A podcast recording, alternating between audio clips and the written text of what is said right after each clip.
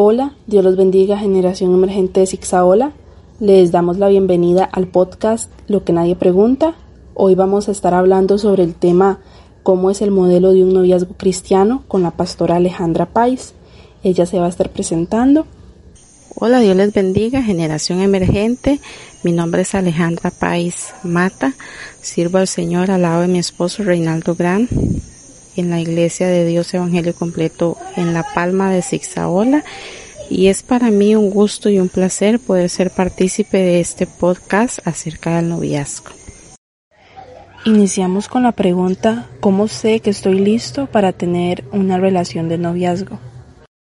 Estoy preparada para tener novio cuando he aprendido a amar a Dios, cuando he aprendido a tener una relación con Dios, esa comunión íntima con el Padre, cuando he aprendido a amarme y a valorarme, cuando he alcanzado esa madurez para sobrellevar una relación en la cual no somos iguales los dos, tenemos carácter diferente, tenemos temperamento diferente quizás, y sé lo que quiero alcanzar y hacia dónde llegar con ese noviazgo.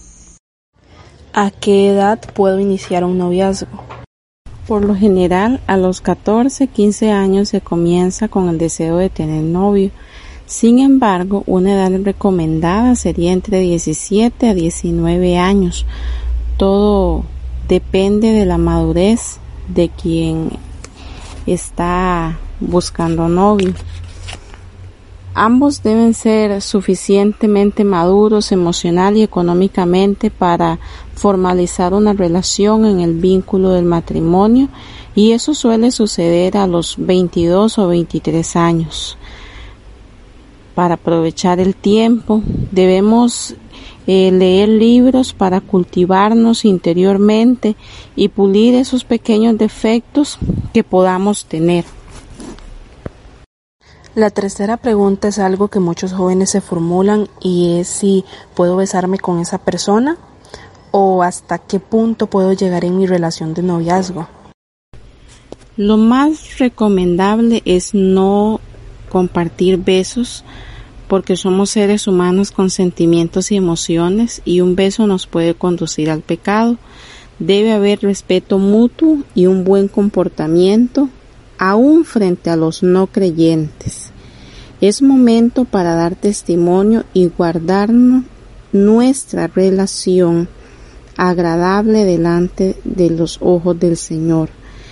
Esta relación donde prevalezca el respeto, la fidelidad, la comprensión y el amor.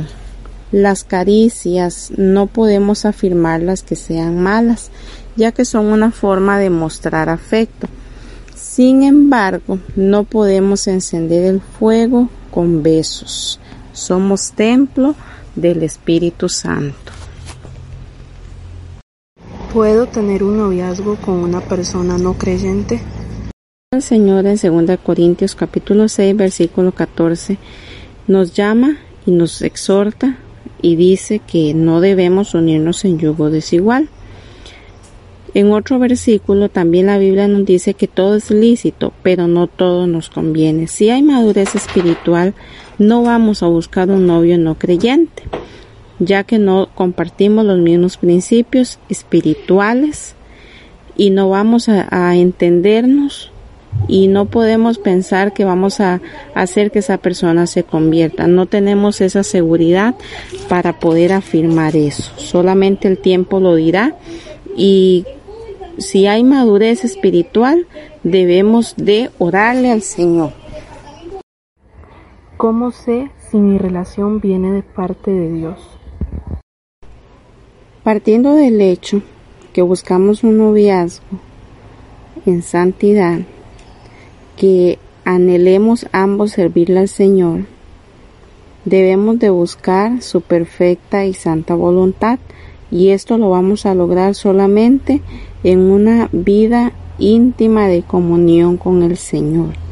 Ya sea que ya tengamos ese novio o esa novia y vamos a orarle al Señor para ver si es su voluntad y ver qué planes tenemos nosotros como seres integrales.